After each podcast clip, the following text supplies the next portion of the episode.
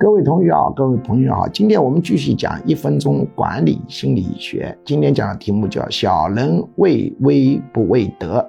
我曾经有一个司机啊，他晚上一点钟坐电动车去接女朋友，然后呢，他脚摔伤了。这当然不是工伤，到医院里去，除了社保帮他付钱之外，有两万九的缺口。后来我帮他付了，付了以后，这个司机的工作态度就直线下降。为什么呢？他思维很简单。就是既然这个领导帮我付这么多的钱，说明我在领导心目中多么的重要。朦胧的觉得他地位很高，甚至可能朦胧的觉得贡献很大。从此，其他的部门能指挥他就指挥不动，最后请他走。这就是孔夫子所说的“小人难养”。